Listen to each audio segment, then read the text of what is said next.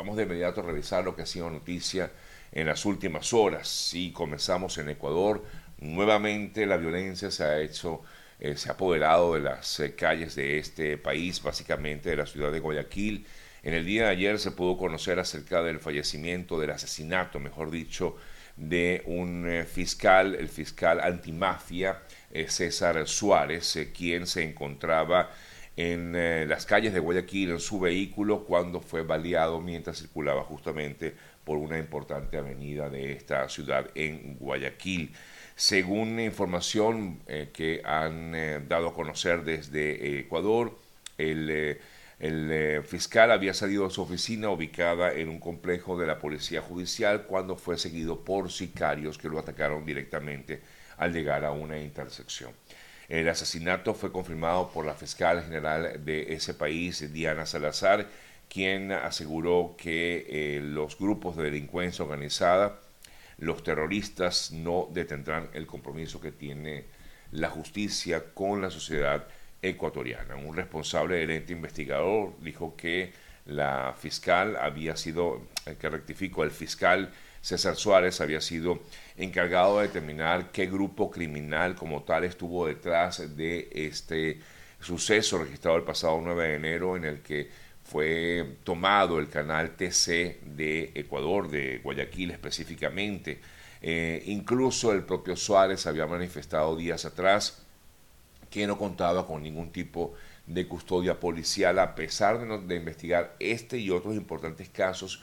que son considerados delicados en el país. Eh, y, por supuesto, esto ha generado muchísima alerta en Ecuador. El presidente Daniel Novoa, una vez más, eh, por supuesto, lamentó lo ocurrido y dijo que tampoco este tipo de situaciones iba a amedrentar, iba a amedrentarlo a él y a su gobierno para seguir intentando buscar la manera de acabar con la violencia en Ecuador. Por otro lado, también Novoa ratificó que aceptará la cooperación de Estados Unidos eh, que había sido ofrecida por el gobierno de Biden para combatir el crimen organizado en el marco de este llamado conflicto armado interno que vive esta nación y que fue decretado así por el propio gobierno de Daniel Novoa. Mientras tanto, en vista de esta situación, las eh, clases en ese país continúan siendo por los momentos virtuales en la mayoría de los casos, en la mayoría de los establecimientos educativos eh, que imparten clases en Ecuador. Entre tanto, desde Colombia, el presidente o la policía, perdón, de Colombia intenta confirmar si realmente el, el criminal ecuatoriano José Adolfo Macías, alias Fito, estaría efectivamente en Colombia, como se ha informado, luego de haberse fugado primero de una cárcel de Ecuador y luego haber salido de ese país mientras cumplía una condena de 34 años de cárcel en, en eh, Ecuador. Y efectivamente el propio presidente de Colombia, Gustavo Petro, dijo si, la, si es realmente cierto que Fito se encuentra en Colombia, pues la orden es capturarlo, aseguró el presidente Gustavo Petro, por cierto, desde Davos, donde se encuentra en el Foro Económico Mundial. Otro suceso registrado en el día de ayer tiene que ver con la detención del presidente de la Federación Nacional de Trabajadores Profesionales de la educación en Venezuela, en Barinas. Eh, eh, se trata de Víctor Venegas. Eh, momentos antes de su detención, porque la policía bolivariana, un equipo de la policía bolivariana, la DIE, como se le conoce, que son los integrantes de la Dirección de Inteligencia Estratégica, adscrita a la PNB, lo que quizás puede entenderse como lo que era la FAES, que en teoría pues ya no existe, sino que ahora existe esta nueva, la DIE, DIE, Dirección de Inteligencia Estratégica, entró eh, de manera abrupta hasta eh, las instalaciones donde se encontraba el profesor Venegas, incluso forzaron la puerta para poder entrar a pesar de los intentos de las personas que allí se encontraban de evitar que entraran los eh, funcionarios policiales. Incluso hubo agresiones, según han denunciado algunas de las personas que allí estaban presentes, agresiones contra mujeres que estaban en el lugar, en esta sede de la Federación de la FENATEV en Barinas. Eh, sin embargo, pues lograron detener a Venegas, eh, a pesar de que él incluso minutos antes había logrado grabar un video asegurando que estaban eh, intentando entrar a este lugar. El Ministerio Público, a través de Tarek William Saab, dijo que el profesor Venegas estaría involucrado supuestamente en el desarrollo de actividades contra la paz de la nación y según eh, William Saab, de William Saab, formaba parte de un núcleo que pretendía convertir a Barinas en un epicentro de acciones violentas, según lo que manifestaba um, Tarek William Saab a través de sus redes sociales. Eh, incluso eh, emitió un comunicado donde explica este, estos motivos.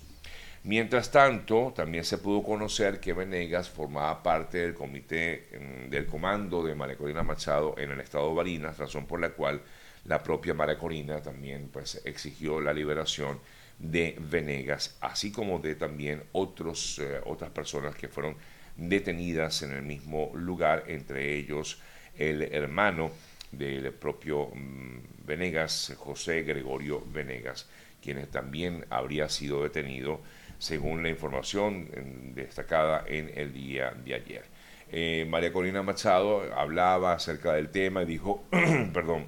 todo mi apoyo y fuerza a todo el equipo que trabaja en Barinas y que esto en definitiva lo que está buscando es eh, tratar de buscar excusas para acabar con cualquier persona que pueda eh, levantar su voz de protesta en Venezuela. Eh, incluso mientras se realizaba la acción eh, policial allí en Barinas, eh, un grupo de periodistas, es lógico, trató de captar el momento y el, el, Sindicato Nacional de Trabajadores de la Prensa en el día de ayer denunció que un grupo de esta DIE o DIE, de la Dirección de Inteligencia Estratégica, obligó a un fotógrafo a borrar cualquier tipo de material que tenía en su poder en lo que fue la, discúlpenme, detención de Venegas en el estado Barinas. Hablando del tema de María Corina Balsado, les comento que la Sala Político-Administrativa del Tribunal Supremo de Justicia en Venezuela nuevamente no dio despacho en el día de ayer. Eh, recuerden que el equipo de defensa de María Corina Machado, el equipo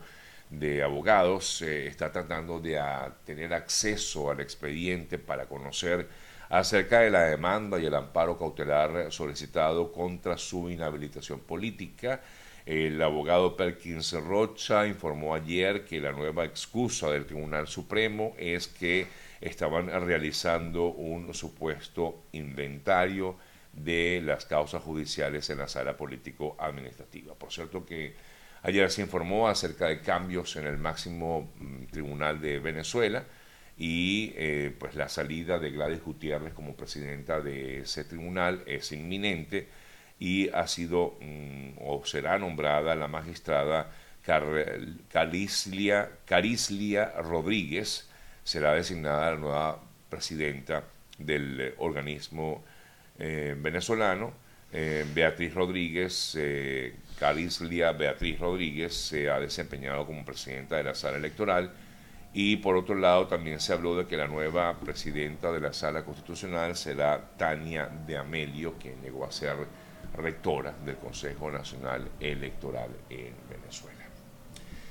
Bien, amigas, amigos, son las 8 y 16 minutos de la mañana. Es un buen momento para recordarles acerca del trabajo que realizan nuestros amigos de GM Envíos para todos aquellos que quieran hacer sus envíos desde acá, desde Estados Unidos pueden contar completamente eh, con eh, total tranquilidad y confianza con el equipo de GM Envíos que es bien dedicado en su trabajo. Eh, contáctenos a través de su número de teléfono, el 305-930-2660, o también pueden seguirlos a través de sus redes sociales, arroba GM Envíos y ver todo ese trabajo que ellos realizan día a día para que su carga, lo que usted quiera enviar, llegue a su destino con primero que nada que llegue, que es lo más importante, y segundo, que llegue con prontitud. Así que contacten al equipo de a, eh, arroba GM Envíos.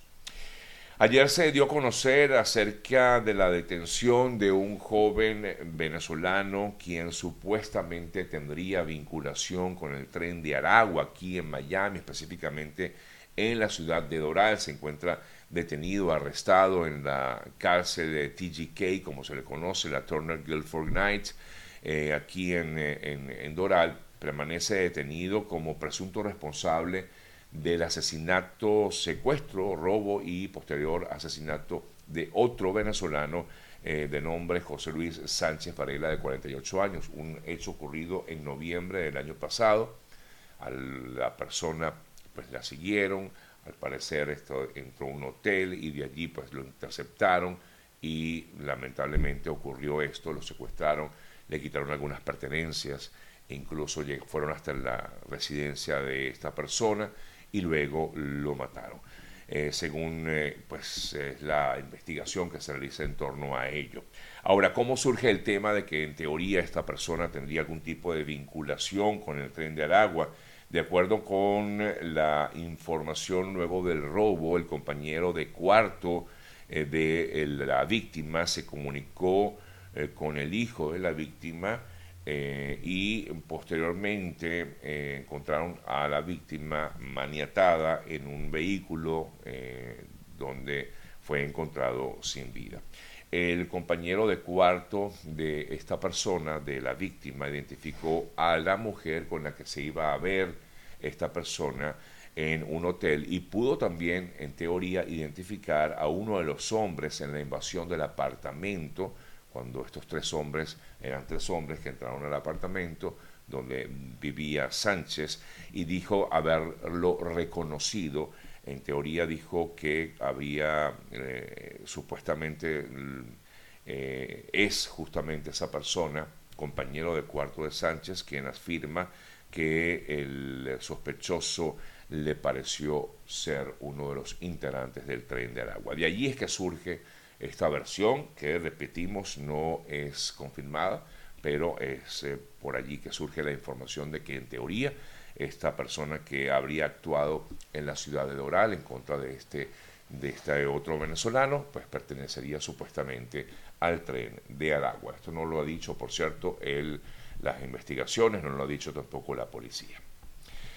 Por otro lado, eh, hablando del tren de Aragua, la justicia chilena condenó a seis delincuentes de la organización criminal Los Gallegos, un brazo operativo de la banda justamente del tren de Aragua en Arica, por cargos relacionados con la trata de personas, tráfico de drogas, también lavado de dinero y porte ilegal de munición. La justicia chilena condenó entonces a estas seis personas, presuntamente también integrantes del tren de Aragua, pero en Chile, de este grupo Los Gallegos, que lamentablemente hace vida en la nación eh, suramericana.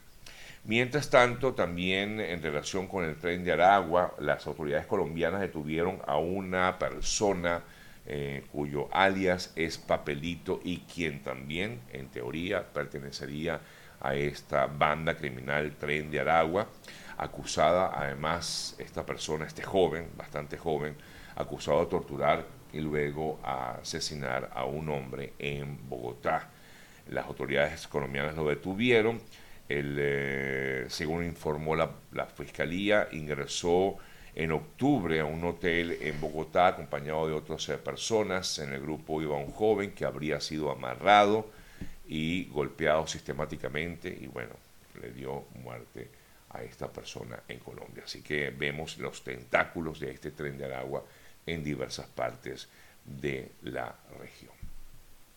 Bueno, amigas, amigos, tenemos más información. Me voy hasta Guatemala. El presidente, nuevo presidente de ese país, Bernardo Arevalo, eh, se comprometió a acabar también con las prácticas corruptas de la policía civil en eh, ese país. Arevalo aseguró que su gobierno o en su gobierno los ascensos dentro de la entidad estatal de seguridad se van a realizar por méritos en el marco de un acto oficial que realizó en el día de ayer. Hablando de Guatemala, el eh, gobierno de Estados Unidos eh,